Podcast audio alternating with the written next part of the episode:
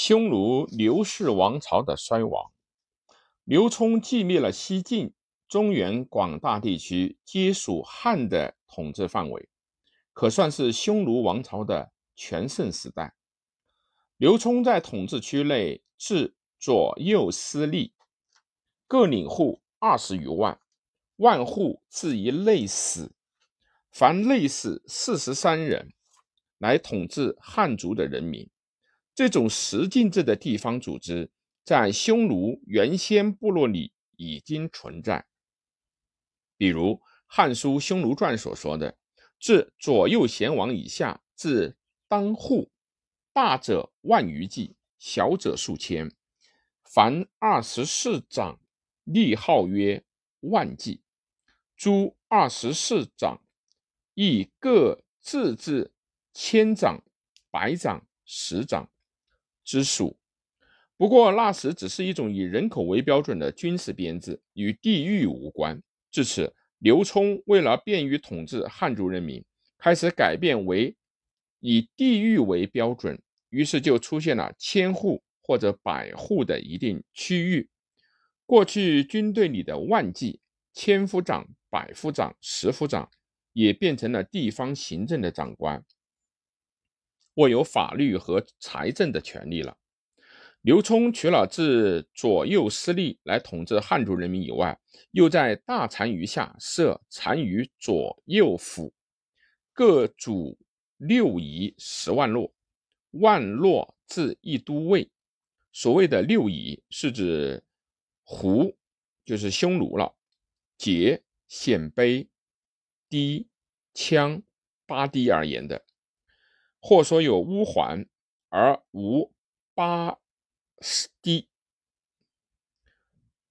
总计匈奴王朝的领民大概有三四百万以上。他是采用胡汉分治的方式来进行统治的。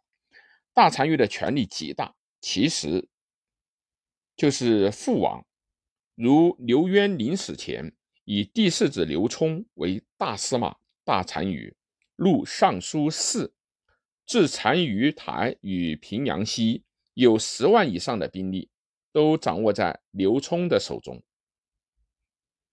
刘聪即位以后，虽立其弟义为太帝，而以其子刘灿为相国、大单于、总百魁，实际也是父王。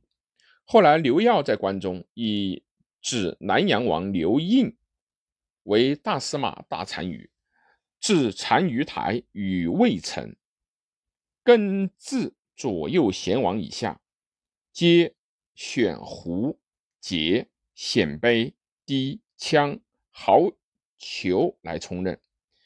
由此可见，匈奴王朝自刘渊而到刘耀，都采用了胡汉分治的统治政策。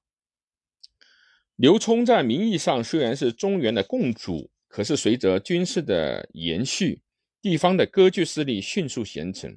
公元三幺幺年，石勒就火并了王弥，有跨据魏、赵之志。公元三百一十五年，王弥的部将曹仪攻拔齐鲁之间的郡县、堡垒四十余处，部众发挥到十余万人，也有雄踞全齐之志。鲜卑的势力更是向南推进，渐渐布满燕代之间。刘聪实际上所能统治的地区只局限在山西的一角和由刘耀坐镇的关中一部分地区，其他东部于太行，南不越松洛，西部于龙底，北不出汾晋。由于刘聪本人酗酒荒淫，与匈奴部落贵族过着富裕生活中的腐化。战争又是无税而不兴，生产根本无法进行，以致演成为人为的饥荒。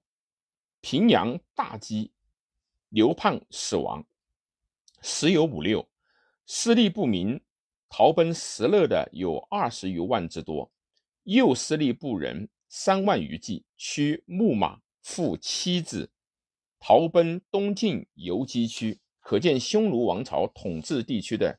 阶级矛盾也正在增长和尖锐之中。公元三百一十八年，刘聪病死，太子刘灿继位，匈奴贵族即进准杀刘灿。刘氏男女在平阳者无少无少长，皆为准所杀。准自立为汉天王。刘聪的族弟刘耀在长安文变，自立为皇帝，遣兵至平阳，逐灭了。进士，遂移都长安，改国号曰赵，史称前赵，以别于石勒之后赵。至此，平阳、洛阳以东地区又入到了石勒。后数岁，关中连年大疫，民死者十三四。要来袭上郡堤，羌二十余万以食长安，又袭陇右之民万余户于长安，徙秦州。大姓杨江竹二千余户与长安。刘耀全盛时有兵二十八万五千人，在他出兵的时候，临河列阵百余里中，钟鼓之声沸河动地，自古军旅之盛，未有思彼。当时关陇低羌莫不臣服。